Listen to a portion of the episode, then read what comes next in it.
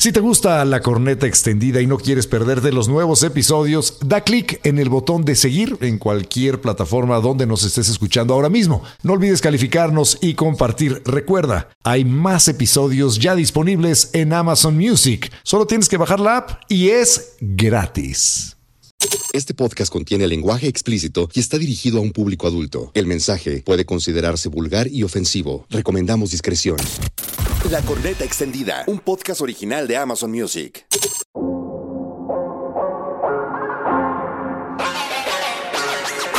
Monchis, Corte, gramo, esquinazo, nevado, guato, peda, pálida, te por ocho, tachas, pasón, niñas, la noya, moli, el dealer, alucine, hasta el culo, pasas. acitrón, micropunto, cuadrito. Bienvenidos a esto que se llama Drogas 2. Quiero, saca. Pal Drogas. droguito. Drogas. Saca, saca muelas. Yo estaba Dos. pelas. Bienvenidos.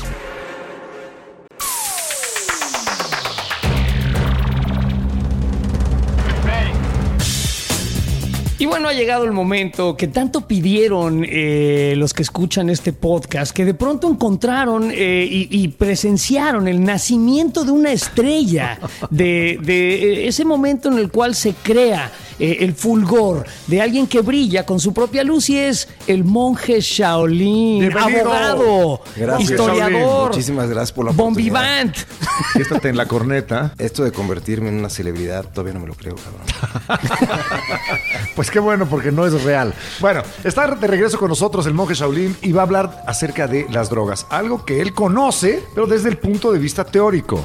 Vamos a hablar de drogas, mi querido monje Shaolin, porque aquí lo que queremos es abrevar en tu sabiduría que pese a todo lo dicho, existe. Eres un hombre eh, que ha leído mucho, que está bien documentado y que nos vas a hablar de una de las historias más antiguas de este mundo, que es cuando la gente quiere algo, pues lo va a obtener, lo va a conseguir por la buena o por la mala. ¿Qué traes, Así monje? es. ¿Qué bueno, traes? eso es cierto. Eh, en el momento en que, empeza- en que empezamos de la mano del capitalismo a entender que la droga es una mercancía, es cuando empiezan los problemas, es cuando nace el narcotráfico. Nosotros tenemos que entender que cuando eh, Europa empieza a querer comerciar con, con Oriente, en particular con China, que es el mercado más grande del mundo, es cuando se dan cuenta los ingleses eh, que al querer eh, una serie de mercancías chinas, como son pues eh, la seda, como son los tés y como es la porcelana, ellos no tienen nada que ofrecer a los chinos porque los chinos son, pues de alguna manera, muy cerrados y no les interesa nada de lo que Europa les puede Eran muy autosuficientes. Así es, lo único que quieren es que se les pague con plata y en el momento en que empieza este comercio es cuando los ingleses se dan cuenta que están perdiendo en la balanza comercial y empiezan a venderle opio a los chinos. ¿Qué es lo que sucede? Eh, antes los chinos utilizaban... eh,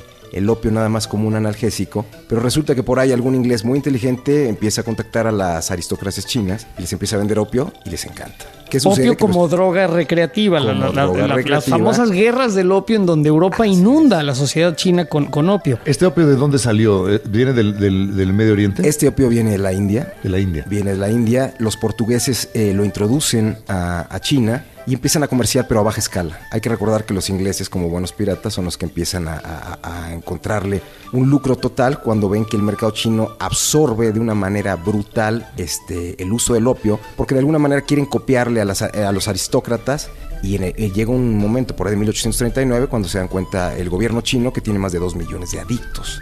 Entonces cierran las fronteras y en el momento en que cierran las fronteras, pues los ingleses se molestan y deciden declararle la guerra a China.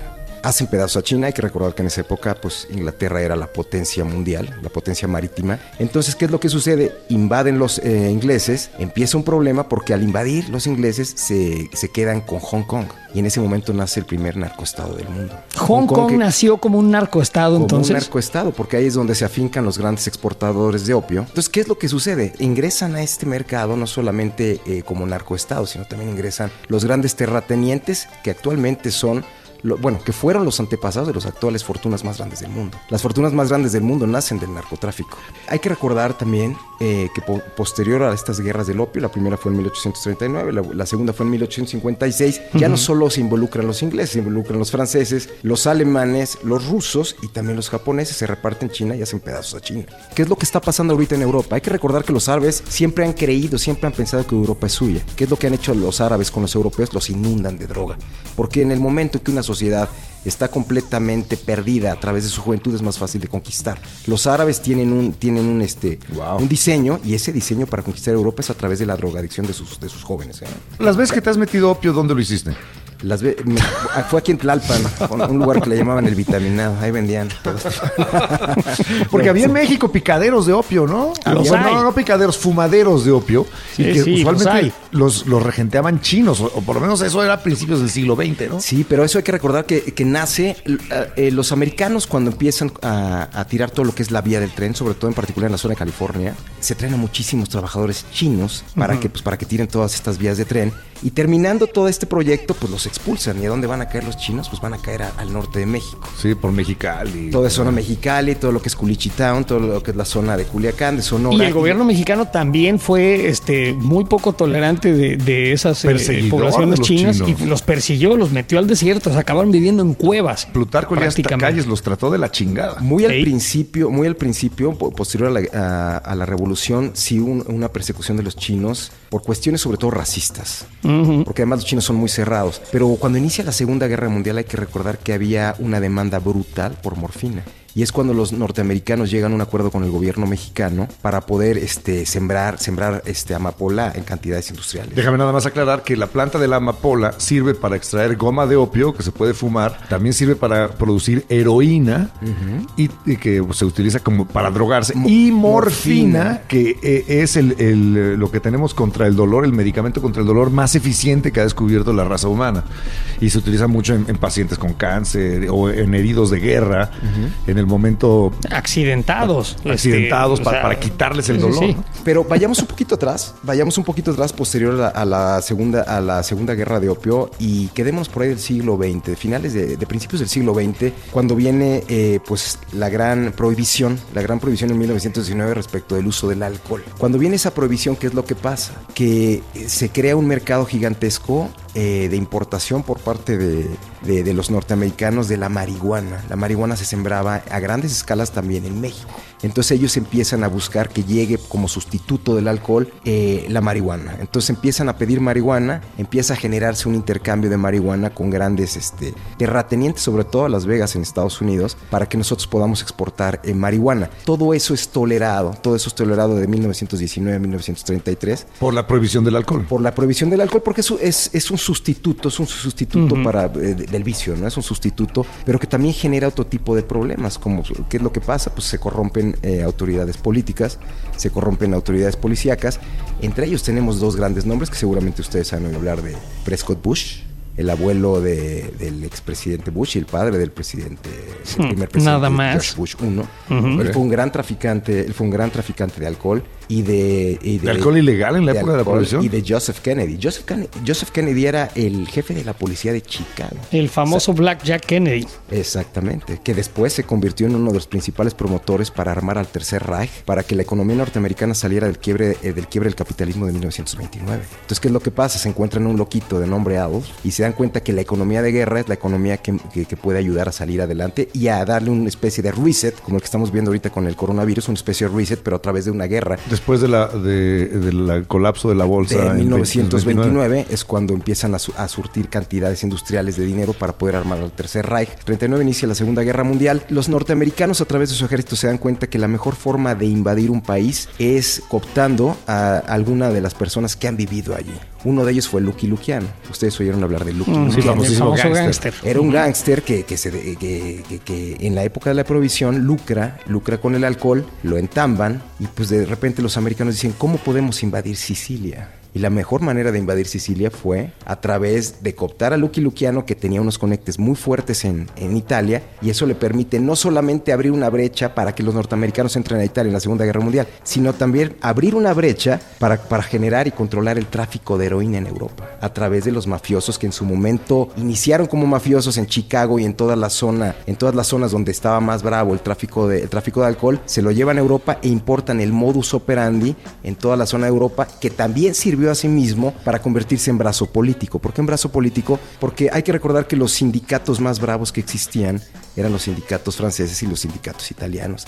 Y esos sindicatos iban de la mano con el comunismo. Entonces la forma en que tú podías destruir es- el comunismo era desde dentro. ¿Cómo? A través de tener a golpeadores, a través de tener a la policía cooptada que se encargaba de, de, terminar con cualquier indicio o brote comunista que fue posterior a la guerra eh, y que había quedado eh, el fascismo como algo nefasto y que permitía de alguna forma a los norteamericanos, además del Bretton Woods y de otro tipo de tratados, controlar la ideología de los, este, ¿cómo se llama? De los europeos. O sea, si entendí bien, después de la guerra mundial, de la segunda, de la segunda guerra mundial, estamos hablando finales de los 40, principios de los 50, los gringos dijeron vamos a controlar Italia inundándolos también de droga. También de, bueno, es que eh, lo generan ya con un mercado. Hay que recordar que la, guerra del narcotráfico es una guerra imperial. O sea, el problema de las guerras del narcotráfico es un problema de seguridad nacional de Estados Unidos, pero no un problema de seguridad nacional por la salud de sus ciudadanos, como dicen hipócritamente. Es un problema de seguridad nacional porque siempre les va a servir como pretexto para invadir, como pretexto para imponer las ideologías que le convienen a las grandes empresas que son las que realmente le pagan al gobierno americano.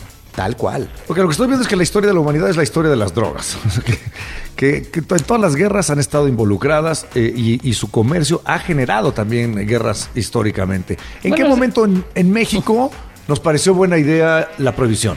Porque dijiste que eh, hubo una época cuando en Estados Unidos no se podía consumir alcohol, se mercaba marihuana de acá para allá. Bueno, cuando empezamos, cuando se empiezan a dar cuenta los grandes agricultores que les deja muchísimo más dinero exportar lo que es este opio exportar, que es amapola, que es exportar marihuana, que exportar maíz o que es exportar trigo, es cuando se empieza a generar un mercado muy fuerte que tiene que ser controlado. Ese mercado no se controla en México, se tolera en México, pero se controla en Estados Unidos. Los principales controladores del opio, de lo que es la exportación del opio, se encuentran en Las Vegas, curiosamente. ¿De cuánto creen que, es el mercado anual? ¿A cuánto asciende el mercado anual de drogas en el mundo? ¿Cuánto es? ¿Cuánto creen? 400 mil millones de dólares. ¡Wow!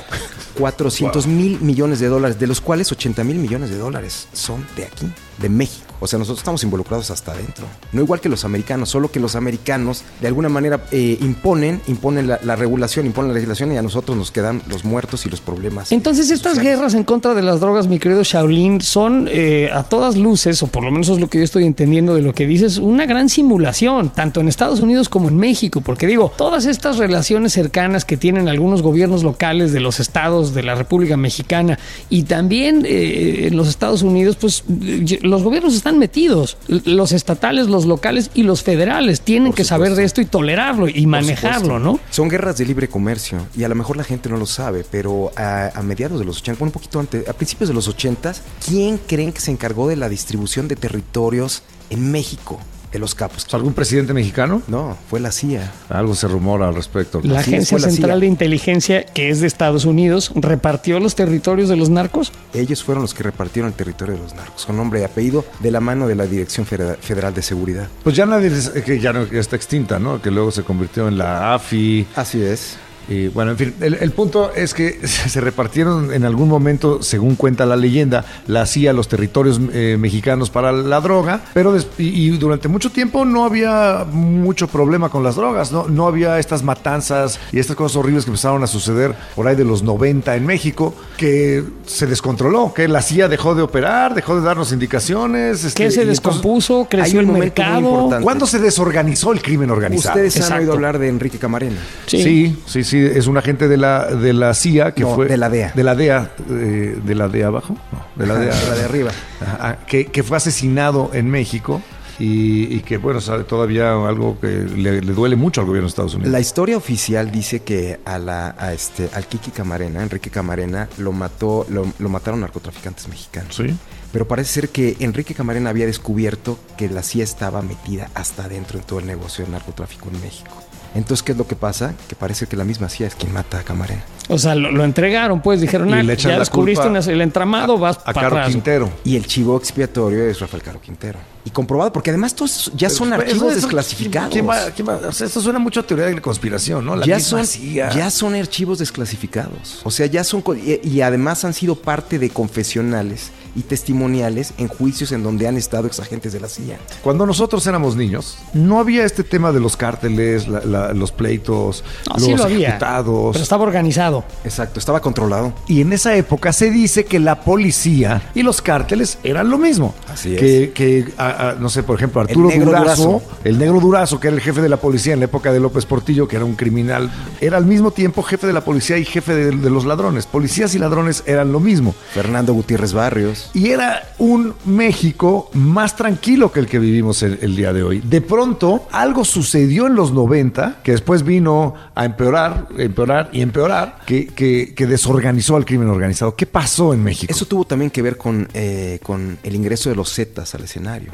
Acuérdate que los Zetas eran el, El brazo, brazo armado, armado. y según y ellos eran máquinas de matar. Los Zetas, casi todos los Zetas estaban integrados por los caibiles. Ustedes han oído hablar de los caibiles. Así es, las fuerzas élite en Guatemala. Eh, las fuerzas élite en Guatemala que a su vez fueron entrenados en la Escuela de las Américas. La Escuela de las Américas saben, saben quién la fundó y para qué fueron fundadas. No. Fueron los Rangers, fueron los Green Berets y fueron los Marines los que crearon la Escuela de las Américas para poder atacar cualquier movimiento socialista o comunista a mediados de los 70, 60, 70 en este en Latinoamérica. En Latinoamérica. Así es. Entonces tú formas a un, caibil, a un caibil y lo formas como una máquina de matar. Esas máquinas de matar, después de que en Guatemala llega una especie de, de estabil- de estabilización, hay una estabilización política, ya no tienen qué hacer. Son como los Rambos, pero tú ves a Rambo de Hollywood que se convierte en una máquina para conquistar y es bueno. Esa gente está tocada de la cabeza, porque es gente que está hecha para matar. Entonces, esa gente donde empieza a encontrar este vetas para trabajar, pues con narcotraficantes. como, como el brazo armado de los cárteles. El crimen organizado, pues sí. Cuando empieza el desmadre, cuando empiezan los descabezados, cuando empiezan a violarse leyes que antes eran inviolables, como meterse con familias, con familias de narcotráfico, de narcotraficantes, cuando empiezan a haber problemas en donde ya no se respetan códigos, es porque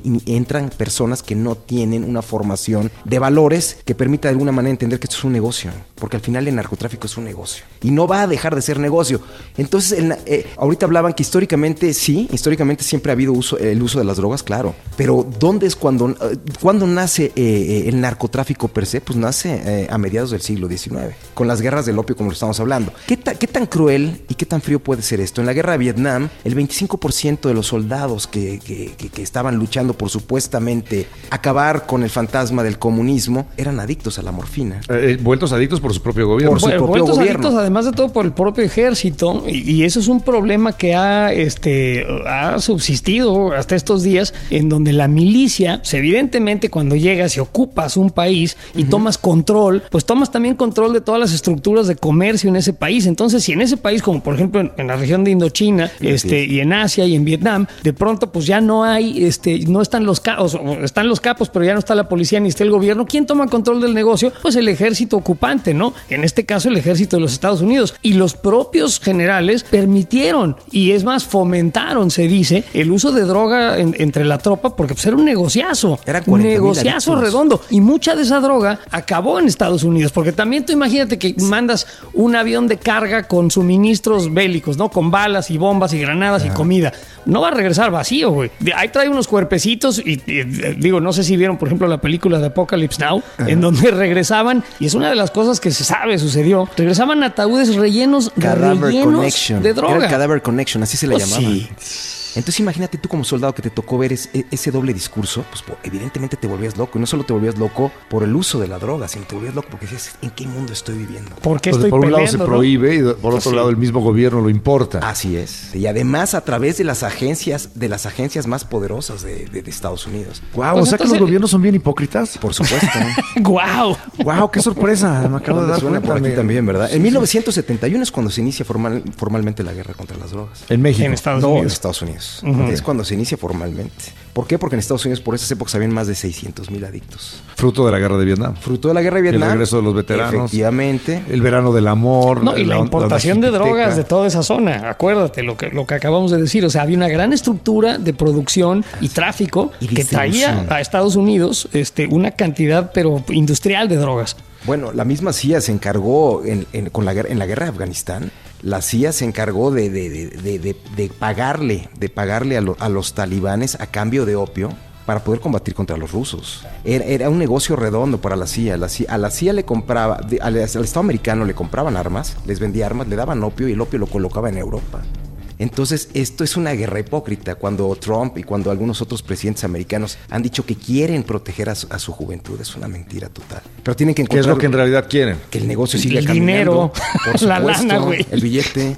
Y seguir lavando dinero. Y ¿Tú seguir- sabes por qué chingados los cárteles en Estados Unidos sí están bien organizados? ¿Por qué? En el momento en que cruza la droga, aquí es un desmadre, muertos, de- de- descontrol, desorganización. Pero en cuanto llega a Estados Unidos, se, hay estructuras de distribución, se respeta, la policía no interviene y, y la droga que llegó, que cruzó la frontera en Texas, puede acabar en Seattle o en Nueva York sin, en un- sin Chicago. que se derrame una gota de sangre. Bueno, hay que recordar qué fue lo que pasó en Ayotzinapa. Digo, la mayoría de la gente no lo quiere comentar porque es políticamente incorrecto, pero uno de los camiones que secuestraron eh, estos pseudo estudiantes para ir, para este, para irse a, a, este, armar su desmadre, bueno, venir a armar su desmadre aquí a México, por lo del 2 de octubre, se iba dice para que, Chicago. que venía lleno de heroína. Dice. Se dice que era media tonelada de heroína y que ahí se equivocaron. Y fue por eso que los agarraron. Todo esto es un negocio que está perfectamente acotado. Es un negocio ¿Por ¿Cómo le hacen allá? ¿Cómo le hacen en Estados Unidos para que no tengan pedo, para que se distribuya la droga sin derramar ¿Será sangre? que el gobierno está eh, organizado eh, con Bueno, las coludido policías, seguro. con- Pues lo acabo de decir hoy. pero A ver, si coludido la y CIA está organizado de mejor manera que, que- que en estos momentos el gobierno mexicano, en donde, por ejemplo,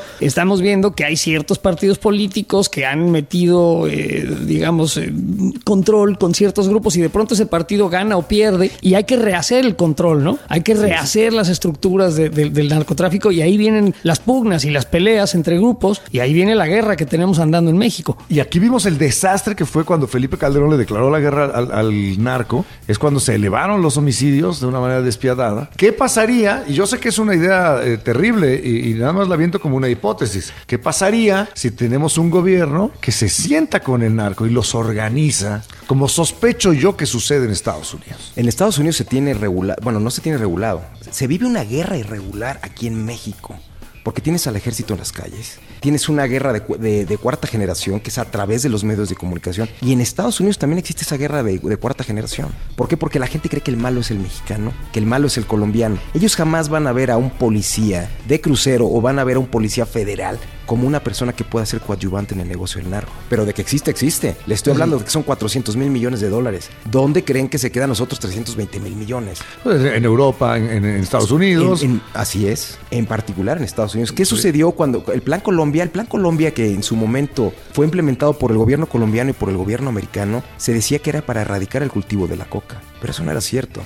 Era para poder erradicar a las FARC. Se ha llegado a comprobar también en, en archivos desclasificados que el mismo Álvaro Uribe, que fue posteriormente presidente de Colombia, estaba en la nómina de Pablo Escobar. Pablo Sí, Escobar es- es- Gaviria, mientras le sirvió al ¿A ejército. alguien le sorprende esto? No, para nada. Pablo Escobar, mientras le sirvió al gobierno americano, fue tolerado. Su mismo hijo lo ha confesado. Pablo Escobar iba con maletas llenas de miles de, de miles de dólares, iba a Miami, regresaba y nadie se metía con él. El problema de Pablo Escobar fue cuando quiso involucrarse ya en la política a gran escala. Pablo Escobar fundó en su momento Sí quiso ser presidente de Colombia. ese fue el problema de Pablo Escobar. Tú lo acabas de decir. Cuando Pablo Escobar quiso salirse ya del Huacal, fue cuando los gringos dijeron ni madres. Ya Aquí no.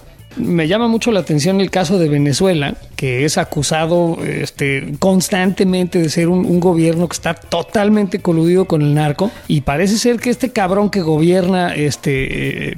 Venezuela, hoy por hoy, Nicolás Maduro, pues las libra todas. O sea, hace lo que quiere con la política, eh, mete al tambo a sus rivales políticos y no les no parece eh, pasarle nunca nada. Entonces, en una de esas, en una de esas también estamos viendo, nada más que en vivo, en real time, como le dicen por acá los gabachos, un narcoestado funcional que de alguna manera sigue siendo conveniente. Así es. Conveniente dices para Estados Unidos. Claro. Sí, Cuando dices no pasa nada es que Estados Unidos no lo invade. Correcto. Digo, no, invade no por digo que es que Estados, Estados Unidos ya no es el policía del mundo. Es que no, no, pero que no, no que determine el- el- la, la política del continente, pero sí, son un mercado gigantesco y estamos hablando de dinero. Y, y llevamos un buen rato hablando de cómo la política en realidad está al servicio de- de- de- del movimiento de producto y de dinero, ¿no? Pero son guerras que tienen agendas secretas. Eso es un hecho. Después nos damos, o sea, nos vamos a dar cuenta de qué fue lo que sucedió a toro pasado. Pero lo que dices es muy correcto. ¿Por qué los americanos no han invadido a este Venezuela? Venezuela. Porque además les podría costar, eh, se han hecho estudios, les podría costar cerca de 250 mil bajas. O sea, sí sería algo muy grave militarmente hablando. Pero ¿quién es el principal importador del petróleo venezolano? Estados Unidos. Correcto. ¿Qué pasaba en la guerra? mucha gente no lo cree, pero ¿qué pasó en la Guerra Fría? Los americanos le hubieran podido ganar a los, a los, a los soviéticos soviéticos en esa guerra si en el momento en que llegaba el invierno dejaban de exportar este trigo. Eso está comprobado también. Pero, pero no entraba dentro de la lógica de la guerra armamentista. Y al final la guerra armamentista también era parte de un negocio. Es parte de un negocio gigantesco porque si lo que se invierte cuatro días para comprar armamento a nivel mundial se utiliza para darle de comer a la gente, a la gente se le podría dar de comer durante un año. Con cuatro días de lo que se Con- gasta en, en- en Efe- armamento. Así es, con cuatro días. Estamos metidos en una guerra de desinformación en la que todos de alguna manera somos víctimas. Porque el problema del narcotráfico es un problema que nos, que nos impacta a todos en mayor o menor medida. ¿Qué pasa con una familia que tiene un hijo adicto? ¿Qué pasa con una familia que tiene un hijo narco? ¿O qué pasa con, con una familia que tiene un hijo muerto o un pariente muerto?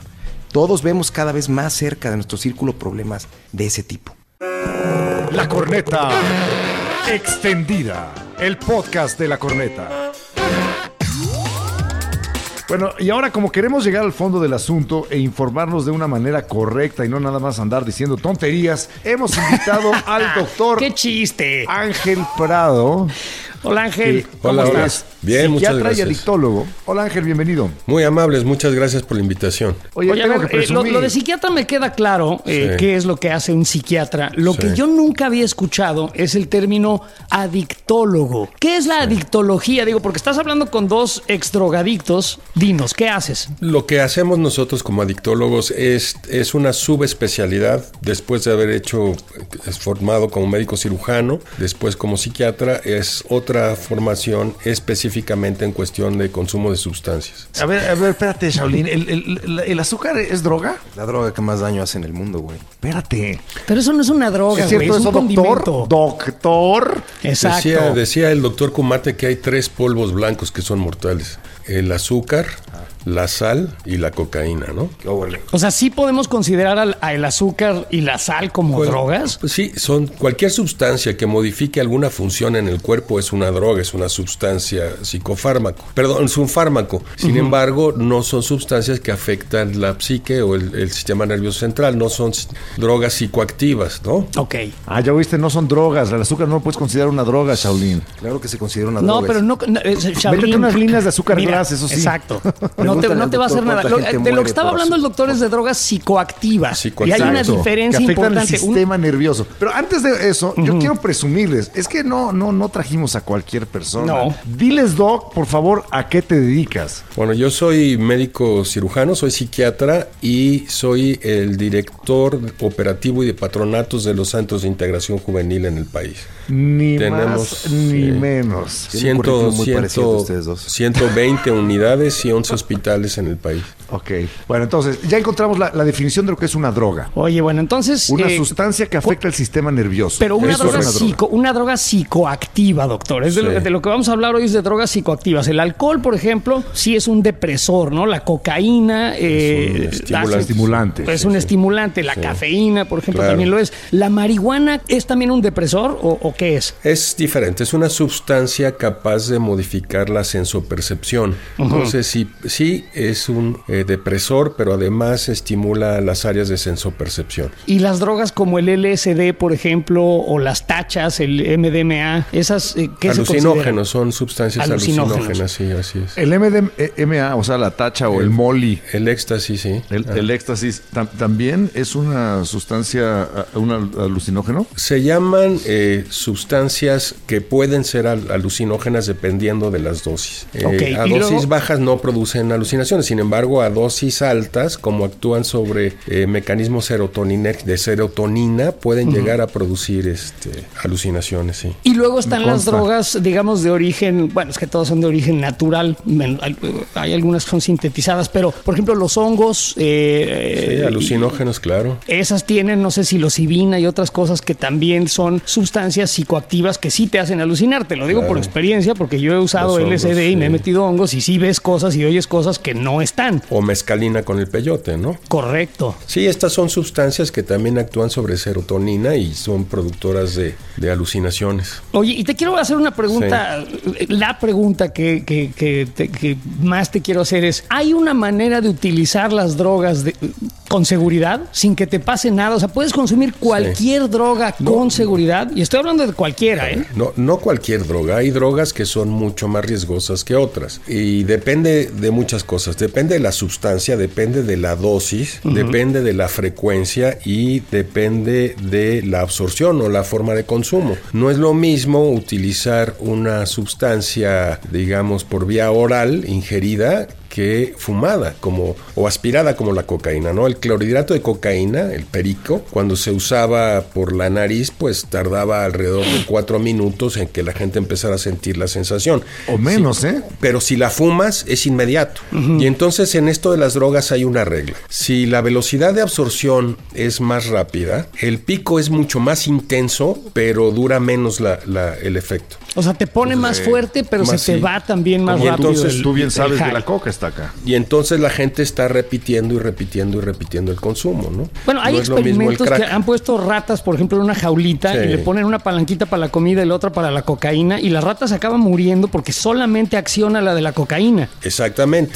Y cuando esta cocaína y cuando está conectada específicamente la rata y eh, la cocaína a un lugar en el cerebro que es la zona del placer o la zona de recompensa, que es el núcleo accumbens, así se llama el núcleo accumbens y el área tegmental ventral. Ahí es donde se satisface el hambre, el apetito, la sed, la sexualidad. Y es ahí donde actúa la cocaína disparando dosis impresionantes de dopamina, ¿no? Y por eso se siente uno bien. Exactamente, la dopamina es la, la sustancia del placer. Entonces, la gente se siente bien, por supuesto que sí. No conozco a nadie, a ningún adicto que haya consumido sustancias en un principio para sentirse mal, ¿no? Es- La gente siente, es, es placentero el consumir drogas. Sin embargo, el riesgo. Pero la pregunta es si existe forma de consumir drogas de forma segura. La respuesta es sí. ¿Ah? No todas, claro. Hay gente que consume alcohol de forma regular y a dosis bajas y no tiene ningún problema. ¿Esto se Hay- puede hacer con otras drogas? Con tabaco no, por ejemplo, no, no existe dosis segura de tabaco. O sea, un cigarrito al mes no es seguro. No, no es seguro porque no sabemos realmente la dosis que sea capaz de producir cáncer,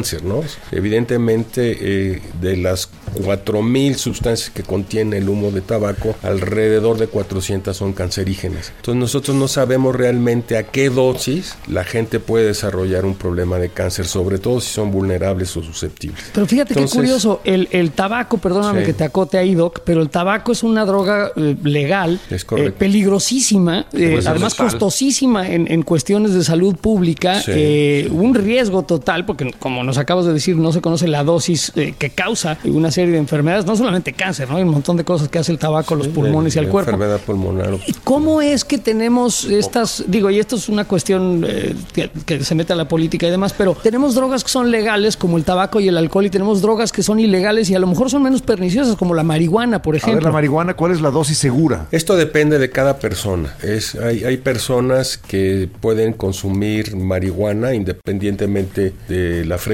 ¿no? El problema de la marihuana es que ha venido aumentando en los últimos años el, el porcentaje de tetrahidrocannabinol que contiene. Está más fuerte, está más Muchísimo más, sí. bien. O sea, los 70s, la marihuana Yeah. que se consumía en los 70s y la marihuana que se está consumiendo actualmente es una marihuana totalmente diferente. Me consta, la de hoy está durísima. Y es más peligrosa la de hoy. Mucho, mucho más peligrosa. ¿Qué, qué Entonces, daños puede causar el uso de marihuana? Perdón, pero me, El me da THC así de alto. Bueno, para empezar puede producir daño pulmonar, ¿no? Sin duda. Como el tabaco. al- si tú estás eh, fumando cualquier producto de combustión orgánica, esto se produce en sustancias como benzopirenos y nitrosaminas, como se llama, y esto evidentemente va a afectar a tus pulmones, va a afectar a tu sistema cardiovascular. Y lo más importante es que sí sea, es una droga que es adictiva, no solamente es psicoactiva, sino es psicoactiva, pero también es adictiva. ¿La marihuana? La marihuana sí, sí, hay No, gente... yo llevo hay 30 gente- años fumando diario y no me he hecho adicto.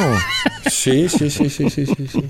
¿Describirías a una Dice, persona que lleva fumando muy 30 fácil. años marihuana como un adicto, Doc? No, no, es muy fácil dejar de fumar marihuana, ¿no? Dicen, yo lo he hecho 45 veces. No, es- no, pero en serio, Doc, o sea, yo por ejemplo... no, depende, depende de la viaje. frecuencia, depende la frecuencia. A ver, el daño depende de la frecuencia y de las consecuencias. Hay personas que no son capaces de ir a trabajar por estar fumando marihuana, ¿no? O pierden la motivación en su trabajo y caen en este síndrome de anedonia y en una depresión y pierden el interés para su sus actividades futuras. Es por eso que los adolescentes tienen graves problemas y a menor edad el riesgo de desarrollar dependencia con marihuana es más frecuente. Hay A gente ver, que fuma diario. Anedonia. ¿Qué Anedonia es la pérdida del placer, la pérdida de la capacidad de disfrutar de la vida. Ok, es como una especie de depresión. Sí, hay gente que fuma mota y le vale más, perdón. Todo. Sí, dilo, le vale madres el mundo y se aplana y se aplasta en un sillón y no vale sale a hacer madres, nada, ¿no? sale- exactamente. Y debe tener mucho cuidado con el consumo de alcohol, porque no es lo mismo decirle que no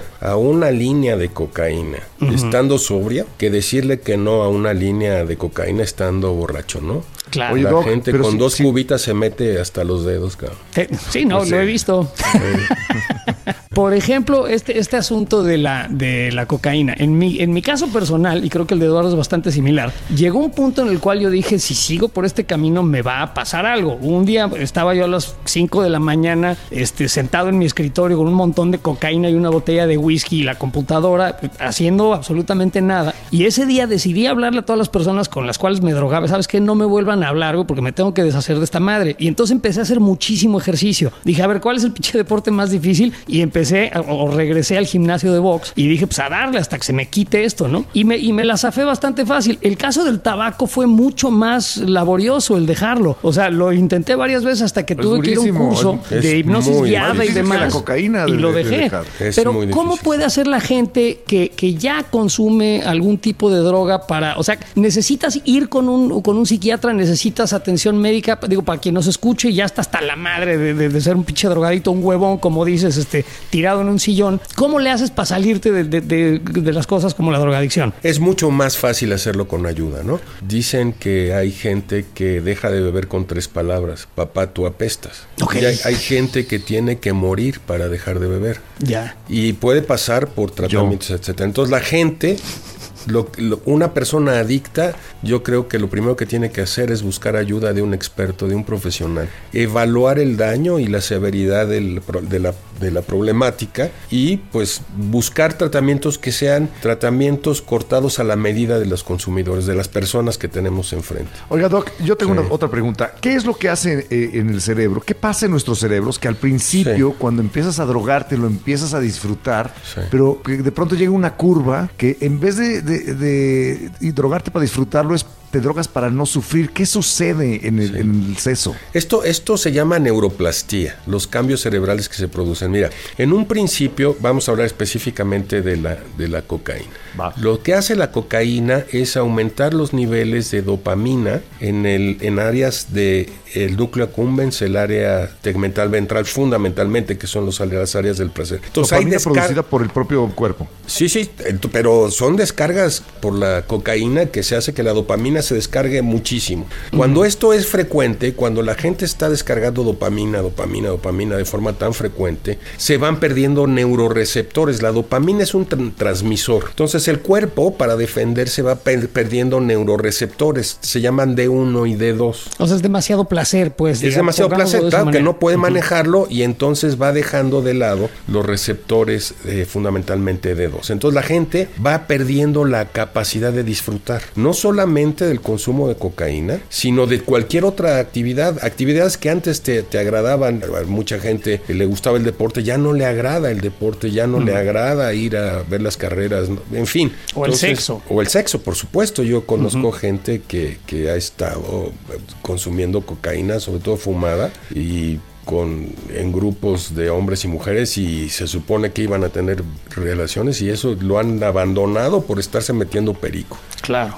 Oye, Doc, y después de hablar del lado oscuro y terrible, eh, ¿podemos hablar de un lado amable de las drogas? Por ejemplo, a mí, no sé, el ácido lisérgico fue una droga que, que no utilicé muchísimo, pero sí la utilicé con, con cierta frecuencia y me parecía una droga maravillosa, peligrosa sin duda, porque oí de muchos sí. casos terribles y estaba yo muy consciente de que es una Pero sustancia que puede causar de que te Eh, pero podemos hablar un poquito de ese lado amable, experimental, no sé, hacerle a los Timothy Learys este, y hablar un poquito de- del consumo eh, para expandir nuestra mente o para para abrirla? Bueno, yo creo que hay otros mu- métodos mucho más interesantes como para poder abrir la mente. Y La expandir. meditación. o- Exactamente. Y las sustancias realmente, esta- estas aperturas de mente se han cuestionado mucho, ¿no? Sin embargo, hay gente que, co- que ha consumido dietilamina del ácido lisérgico sin ningún problema, ¿no? Sin embargo, hay gente que es susceptible a desarrollar trastornos psicóticos. Brotes psicóticos. Sí, no, pero no solamente brotes. Por ejemplo, específicamente eh, sustancias como, hablemos de la marihuana. Sí hay una asociación entre el desarrollo de esquizofrenia y consumo de marihuana. No me diga, doctor, no me espante, por favor. No todos, no todas las personas son vulnerables o susceptibles a desarrollar esquizofrenia. El problema es que uno no sabe quién va a desarrollar esquizofrenia en un ¿Y momento cuándo? dado. ¿Y cuándo? Entonces, eh, y, y- y es un trastorno verdaderamente terrible la esquizofrenia. Y lo mismo ocurre con, con los otros alucinógenos, ¿no? Hay gente que puede consumir sin ningún problema y también yo conozco gente que ha sido prá- prácticamente se ha aventado en una azotea, ¿no? Uf. Qué terrible. Oiga, Doc, y le- por ejemplo, el MDMA que se lo recomendaban a parejas que, eh, que tenían Sí, problemas de sí, relación, sí, sí. la droga estas, del amor. Estas, que- estas sustancias se llaman enta- entantógenas, enantógenas, perdón. Y estas son sustancias que son derivados de las feniletilaminas, así se llaman, que son estimulantes del sistema nervioso central, pero son sustancias que además invitan a la gente a tocar, a platicar, a, a estar en grupo. A coger. este, no, no tanto como una sustancia afrodisíaca, sino más bien a la socialización. Sin embargo, fíjate lo que pasa, por ejemplo, hay lugares en Ámsterdam o clubes en Ámsterdam en donde la autoridad lo que hace es ir a estos, a estos clubes y analizar las pastillas que, que le están vendiendo a los chavos con el fin de que no estén contaminadas con otras cosas. Pero además tienen los salones estos famosos de chilled out para que la gente pueda relajarse. La gente está bailando, está escuchando música a todo vol- volumen, pueden tener problemas de golpes de calor o de hipertensión arterial. Entonces lo que bailar. hacen, los meten estos, a estos salones, lo que hacen es bajarles la- el volumen de la música, Ya. les toman la, la presión, les están, los están hidratando y son estrategias de disminución del daño, muy, del riesgo muy interesantes que se realizan en Europa. Fíjate, eso me hubiera encantado tener un doctor a la mano para que me dijera, ok, ya bájale tantito, ahora siéntate aquí, estate tranquilo, ya vamos Ay, a nos bajarnos fuimos. del ¿Tú viaje. te acuerdas del doctor? Nosotros, nosotros lo hacemos con la gente que consume heroína. ¿Ah, sí? Sí, sí, sí. Nosotros le decimos, oye, no, no te estás inyectando bien. Estás inyect esa forma de inyección, lo que estás haciendo es que te pueden producir abscesos, te puedes contaminar con hepatitis C, hepatitis B o VIH. Entonces yo te recomiendo que no estés inter- este que no intercambies jeringuillas. Aquí tienes, yo te voy a dar una jeringa limpia para que puedas inyectarte con menor riesgo. Te voy a explicar la forma en que pueden la gente inyectarse sin, sin riesgo. Claro que esto lo hacemos en los, no lo hacemos en las escuelas, ¿verdad? Lo vamos a hacer en los picaderos, a la gente Ya. que tiene problemas que se inyecta 10, 15 veces al día y que esa y que, y que una y jeringa la comparte con 20 personas. Estamos hablando de que el 86% de estos pacientes de los cuales te estoy hablando son hepatitis C positivos. Uf. Wow. O- o- oiga, eh, Doc, y, y entonces, el- regresándome a la tacha, Sí. que, que sí estimula un poco la cuestión Sí, sí, sí, afectiva, sí, sí, el tocar, el platicar, etcétera. ¿Cuál es el lado feo que tiene? Porque tienes el lado bonito, ¿no? Sí. El, el lado feo, ya, ya nos lo dij- dijiste ahorita, es un poco la disfunción eréctil Y la adicción. y la, la adicción. Y la, sí, la adicción, claro. La adicción, por ejemplo, a, a- a las tachas, ¿es, es más psicológica que física o si hay una, hay una adicción, el cuerpo la necesita y la requiere, como nos hablabas de los neurotransmisores y demás? O sea, para sentir placer me tengo que drogar. las adicciones son unos son problemas cerebrales, bio- son problemas cerebrales que además tienen este componentes psicológicos. Entonces, sí, la- la- las tachas pueden producir dependencia física y psicológica. Es multifactorial. ya, ya, pues. sí, nosotros ya no hacemos esta división, ¿no? Habitualmente lo, lo- lo- lo físico y lo psicológico van de la mano. ¿Hay un componente genético en la adicción? Sí, por supuesto que sí. Muy fuerte. Tan fuerte como la diabetes mellitus o la hipertensión arterial. Entonces, alcohólico, aguas. hijos, hijos de padres eh, dependientes de alguna sustancia tienen mucho mayor probabilidad y susceptibilidad de desarrollar una dependencia. Yo, yo diría que personas que tienen este tipo de antecedentes se cuidarán mucho más, ¿no?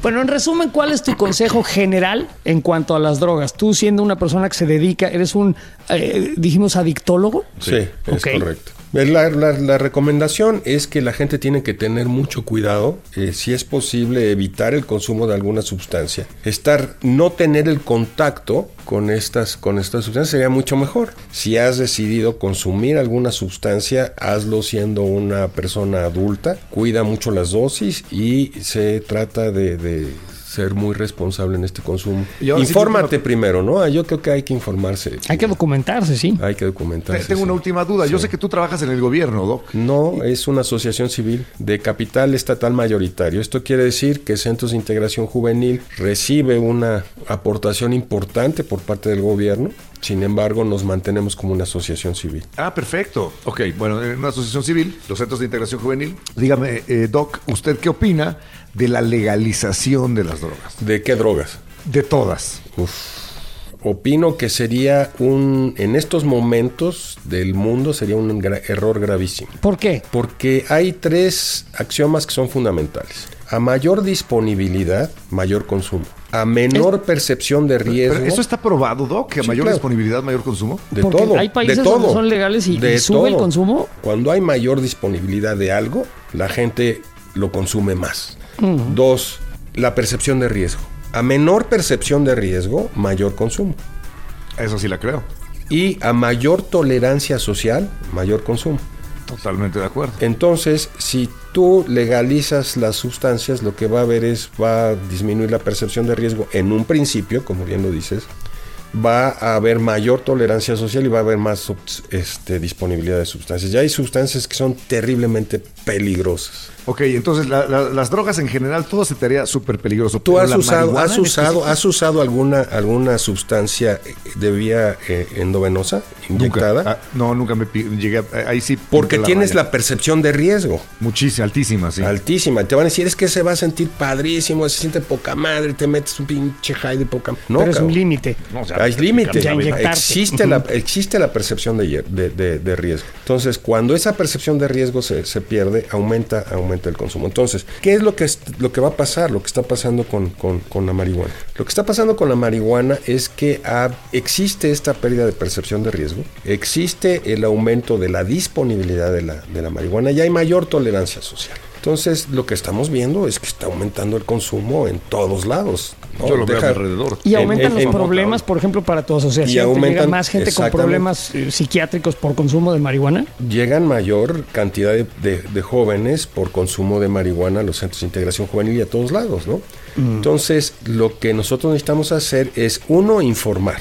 Está bien, la, la Suprema Corte de Justicia ha decidido, y estamos de acuerdo, que el Estado no debe decidir qué es lo que una persona adulta debe consumir o no. Correcto. Correcto. El libre desarrollo de la personalidad. La Entonces, suprema. exactamente. Entonces, ahí lo dice, está bien. Sin embargo, acuérdate que la- la- las personas empiezan a consumir siendo menores de edad. Eso sí es un problema. Es un problema. Y cada vez a menor edad. Y ahora con los vapeadores, ¿no? Bueno, sí, claro. Si te entendí bien, tú dices que la, la legalización de las drogas, imagínate que hubiera una legalización universal de todas las sustancias, ¿no? Y, que- y que el Estado tratara a los adictos eh, sin criminalizarlos y, y más bien como, como enfermos. Eh, ¿Tú crees que no llegaría un punto en el cual se equilibraría? O sea, que la gente se haría consciente de los riesgos o crees que Sí, de plano sí, legalizar las drogas es abrir la caja de Pandora? Quizá, sí, sí, las dos cosas son ciertas. Uno sí sería abrir la caja de Pandora. A mí no me gustaría que mi hijo se metiera una, una jeringa en un brazo. La verdad es que No, pues no, a mí tampoco. Es- es- sería terrible y esto aumentaría la probabilidad de que, que esto ocurriera. Eh, el consumo de fentanilo, el 93% de la heroína que se está vendiendo en la frontera norte de nuestro país está contaminada con fentanilo. Es, es- es increíble. Hay sustancias tremendamente peligrosas, ¿no? Entonces, creo que sí sería abrir la caja de Pandora y quizá en un futuro con inversión en la educación, en la prevención, en el tratamiento, el ser humano pudiera elegir libremente si se consu- consume o no consumiría este tipo de cosas. En tu opinión, ni la humanidad ni México estamos listos para una No, no, legalización no, total. no, no, no, ¿Y no, no, no pura nos va a tocar, no nos va a tocar eso, no.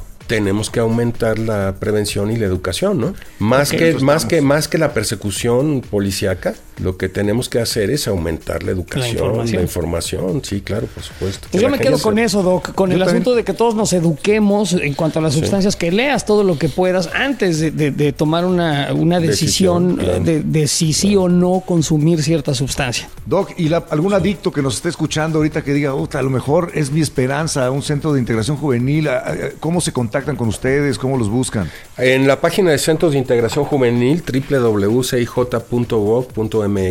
es la forma más sencilla y en el teléfono 52 12 12 12. Así es fácil, 52 12 12 12, 12, sí. Los trastornos relacionados con drogas, el abuso y la dependencia de las drogas tienen, uno, son prevenibles y son tratables. Ah, eso es una luz eh, es, de esperanza para prevenible son tratables. se puede salir. Sí, se puede salir. Si el Estaca y yo pudimos, ustedes también pueden. Y ahí están los centros de integración juvenil y ahí está el, doctor para echarnos la mano. Doc, muchísimas gracias por tu tiempo y gracias por la plática. Eh, resultó interesante. interesante este, y creo que a muchos les será útil eh, escuchar tus palabras. El doctor Hombre, muchas gracias. Gracias, Doc. Gracias, gracias a ustedes. Un abrazo. Igualmente, chao. Chao. La corneta completita, justo como la pediste. Siéntate y disfruta de la corneta dura y cruda. Y ahora pasemos rápidamente al tema del chamanismo y las drogas. Cuando las drogas son parte de la religión, parte de, tu credo, de tu fe, de tu lado espiritual, y es apoyado e incluso eh, incentivado por, por, gobiernos y por altas jerarquías Sobre religiosas. Todo tolerado por gobiernos, ¿no? Porque una vez que metes el asunto de, tradición religiosa o, de uso, digamos, espiritual de sustancias que son ilegales, ahí hay una, un lugar en donde el gobierno no puede ni debe eh, pues prohibir. Pero platícanos el uso de las drogas, el uso de las drogas se remonta a más de 4000 años. Desde una perspectiva religiosa, ritual o medicinal tiene más de 4 o 5000 años. ¿Qué es lo que sucede actualmente? Parte de ese diseño para, para desintegrarnos como, este, como sociedad tiene como que ver con el famoso New Age. ¿Qué es lo que está pasando ahorita que yo me he enterado, no?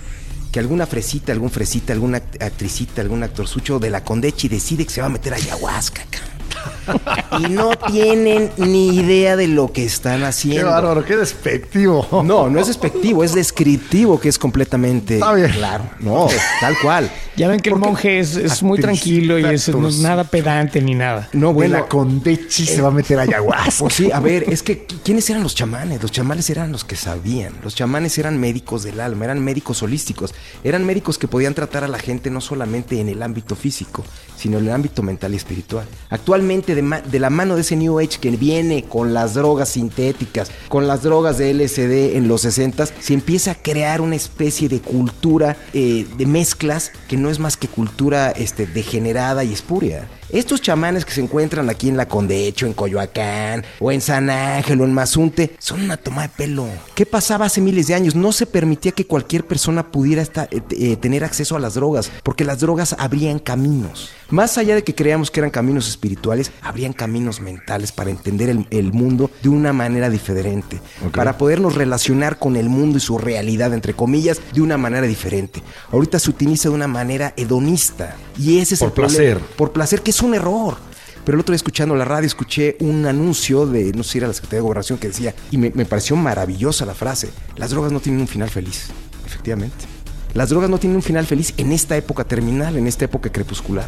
No lo tienen, porque antes, insisto, sí había manera de que se pudiese controlar el uso de las drogas, pero con un, con un ritual y con gente que estaba preparada para ello. A ver, monje, nada más déjame detenerte ahí un segundo, porque escucho una reverencia eh, hacia, hacia el uso, vamos a decirle, espiritual o ritual de las drogas. Te estás drogando, estás cambiando tu percepción y no eh, veo, más que por una especie de cariño a las grandes tradiciones milenarias, eh, una razón por la cual se deba de considerar menos dañino o, o peligroso o incluso tonto el uso uso de las drogas en un ritual eh, antiquísimo de la tribu de los Yanomami en el, en el Amazonas, a un güey poniéndose hasta el culo en su sala. No, perdóname, pero yo creo que sí hay una gran diferencia. eh, eh, Le está pregunta a. Shaolin, no a ti. No, no es cierto. Yo- me vale Vas. madres, yo contesto porque también es mi programa. Vas. Mira, eh, yo pienso que es muy diferente el enfoque del actor Sucho en la Condechi con el falso chamán echándose su ayahuasca o su sapito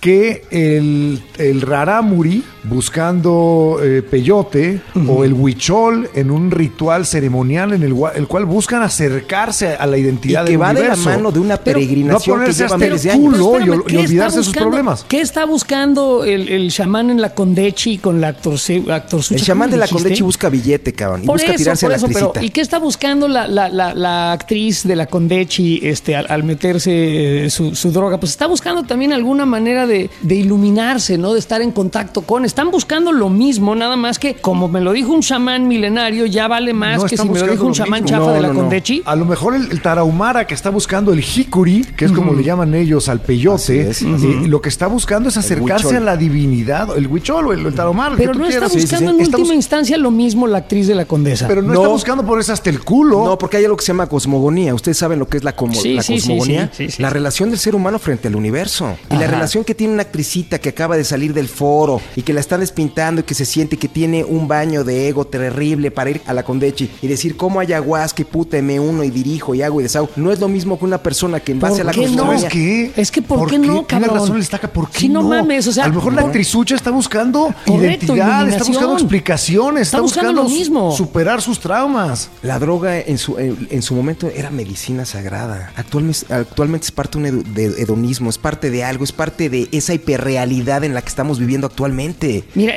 eso, no- más bien lo siento como una, eso más bien mi querido monje lo siento como una opinión personal tuya que como un hecho eh, lógico, porque en realidad están buscando lo mismo, ¿eh? Están buscando lo mismo, están buscando conectarse Sí, con mira. el universo, entender Yo- algo más allá. Yo conozco varias personas, tú también, que se han acercado a, a chamán. Por ejemplo, Sofía. Sí, en sí. algún momento dijo, yo quiero superar ciertos problemas que tengo en mi mente y fue y fumó sapito. Pero no iba con la intención de ponerse hasta el culo y bailar y echarles más. No, era una búsqueda personal. Y dice que a través de fumarse esta toxina del sapito, durante 15 minutos, logró superar ciertos problemas o ciertos traumas Entonces, ¿dónde está la diferencia? pasados. Entonces, sí hay una, es una búsqueda espiritual dentro de las drogas. Actualmente esa búsqueda se encuentra pervertida por el valor material del capitalismo, que no tiene absolutamente nada que ver con lo que antes hacía la gente. No es lo mismo una persona que nació en nuestra época, en una época terminal y crepuscular, que una época que vivió... ¡Ay, qué negativo! O sea, Estamos en es la el época ocaso del- terminal de la, humanidad, o sea, nos estamos supuesto muriendo, somos de la parte del cáncer, Shaolin. Güey, las últimas 200 generaciones han pensado que son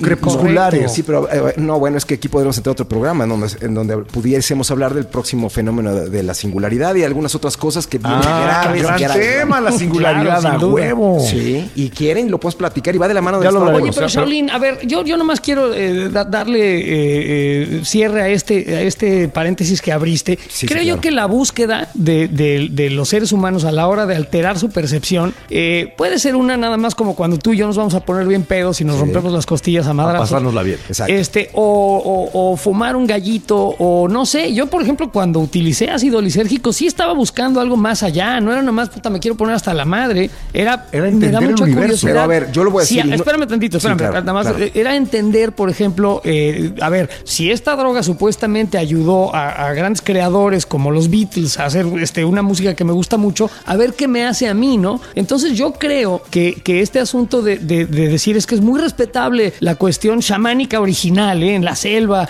y los rituales de los Sioux, eh, yo creo que están buscando y estamos buscando todos los humanos lo mismo cuando queremos consumir una sustancia que altere nuestra percepción. Estamos buscando entender y, abrir y expandir. Entonces, bueno, yo no le veo la diferencia, ¿eh? Yo sí encuentro dos diferencias muy claras, van a estar los dos de acuerdo conmigo. No es que los huicholes estén bien y la actriz de la condesa esté Esté mal, mal. sino que hay distintas maneras de acercarse a las drogas. Una, para ponerte hasta el pito y, y cagarte risa la visión hedonista, Sí. Y otra para encontrar respuestas. Así a es. preguntas existenciales, que sería... Pero es real que las encuentres, es que también aquí está la otra cuestión. ¿Realmente encuentras en- eh, yo sí eh, encontré respuestas, a las preguntas eh, exi- existenciales? Yo sí encontré respuestas a preguntas existenciales en el ácido, pero son preguntas que no se pueden verbalizar. Exactamente. ¿Y Aquí será que son respuestas no- tampoco. que Eso que acaba de decir es cierto. Pero no será que te puedes contestar las mismas preguntas eh, No, meditando. porque en este caso el lenguaje abdica su tarea descriptiva. No hay manera de que tú puedas de alguna forma describir un viaje de esa naturaleza, porque tú, por ejemplo, José No es porque, no, por- no porque Pepito sea mi amigo, pero es un güey que te sube el agua al tinaco, güey. Pero si es una actriz que acaba de salir de la condecha hasta la madre, con, con- con la pupila dilatada y se toma una selfie para que vean que ya se metió a ayahuasca, güey. Por ejemplo, hay un libro, un libro...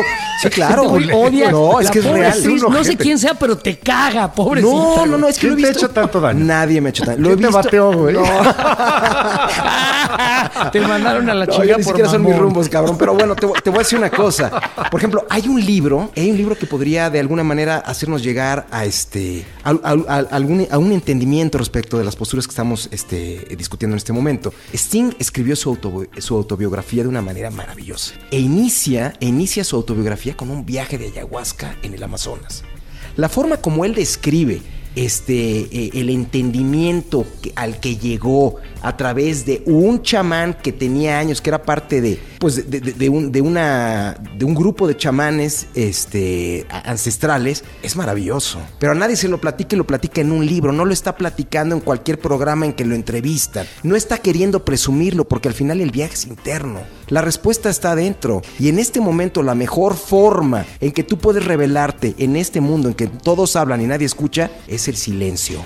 El, El mundo en el que todos hablan y nadie, Nadie escucha. Yo no sé por qué casualmente esto que acabas de decir lo he estado escuchando constantemente este año eh, y, y creo que hay que hacer caso a ello. Nos gusta hablar mucho y, y nos gusta hablarle a la gente, no hablar con la gente. Este, le estás hablando encima a las otras personas. Estás no tratando de entender lo que te están diciendo, sino preparando lo que tú vas a decir. Me- me enca- estoy curiosamente, y a lo mejor tiene que ver con mi iluminación sin drogas, lo he estado escuchando constantemente este mes. Me- Sincronicidad. Me, me parece Pepito, Se llama interesante. sincronicidad. Bien. Oye, bueno, y regresando al tema de la expresión no verbal, de lo que aprendes cuando expandes tu mente a través de drogas, si es que esto les cuadra o no.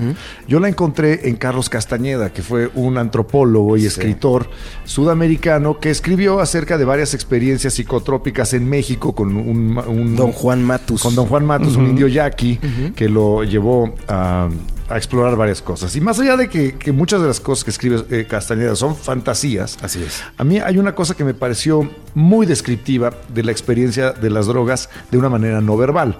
Tiene un libro que se llama Viaje a Ixtlán, Wow.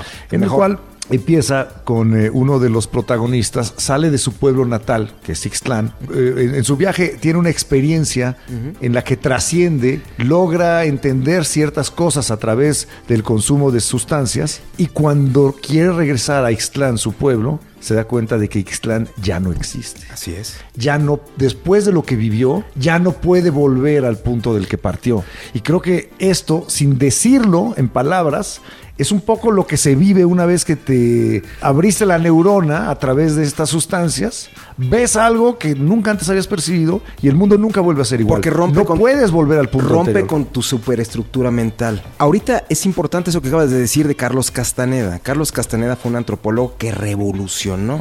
Revolucionó la idea del chamanismo en los 60 y principios de los 70 Pero fue el malentendido, fue muy malentendido y por eso murió como murió y murió eh, eh, con, una, con una fama muy negativa. ¿Qué es lo que pasa? Que mucha fue, gente fue hablaba... parte, fue el precursor de lo que tú tan despectivamente llevas un buen rato llamando el New Age y la pinche No, actriz de la te Condechi. fíjate lo que los te voy a libros de. Castaneda fueron los precursores. O, yo o soy uno de los precursores gran, del New Age. yo soy un gran seguidor de la filosofía de Castaneda. Y- Pero te voy a decir una cosa, mucha gente que como esa actriz de la Condechi o como quien tú quieras llamarle, malentendió el mensaje de Castaneda, ¿sabes dónde acabó? Acabó en las barrancas tirándose porque todo el mundo creía que ese gran salto cuántico que hacía don Genaro y hacía don Juan Matus era el salto cuántico que le iba a permitir desintegrarse y convertirse en la fuerza, en el nahual. Es que en realidad Castaneda lo que hacía era una alegoría, era una serie de Sí, símbolos. eh, Sí, o sí, sea, no- era literal. Exacta, simbología y alegoría. Y, y mucha gente se la creyó y el pobre vivió acosado, ¿eh? Porque la gente que lo, consideraba un gran gurú, un sabio, un superhombre. y el güey solo era un escritor que tenía buenas ideas y que había explorado, un antropólogo que había explorado. Y, y tú no sabes, de acá que no estás consciente y, te voy a concientizar del asunto. ¿Cómo les cuesta a las televisoras ahora encontrar actrices porque todas avientan de las barrancas porque están hasta el culo? o sea, de veras, cabrón, no tienes corazón, pinche Shaolin. No, no, no, no, no. Pero bueno, Castaneda también manejó mucho lo que era la mentira iniciática, ¿no? La mentira que en, el momento que tú la tienes que decir sirve. Que es una mentira que es parte de algo que tienes que, que tienes que ocupar para un crecimiento. Y eso es lo que utilizó Castaneda, que es lo que no se entiende actualmente. Actualmente está desprovisto el ritual, el ritual de la experiencia. Es, es, es increíble poder este, tratar de explicarle a alguien cuál es la ruta que siguen los huicholes y que llevan siguiendo miles de años persiguiendo a su animal sagrado que es el venado, de la mano del jicuri,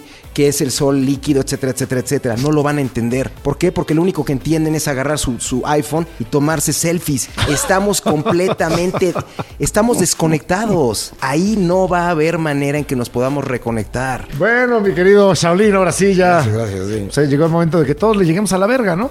Yo creo que es momento. Vámonos a la verga y nos vemos en, o nos oímos, perdón, en la próxima entrega de esta mamada, en donde podría estar o no el monje Shaolin. Los que sí vamos a estar a huevos somos este pendejo y yo. ¿Y saben por qué nos vamos? Porque nos vamos a drogar. Cuídense, gracias por la invitación.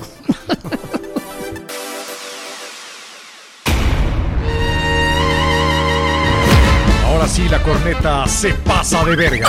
La corneta más dura y penetrante que nunca. Totalmente libre de censura, libre de comerciales. Justo como la pediste. Siéntate disfruta de la corneta dura y cruda. La corneta extendida. Con Eduardo Videgaray y José Ramón San Cristóbal, el Estaca. ¡Sí, güey!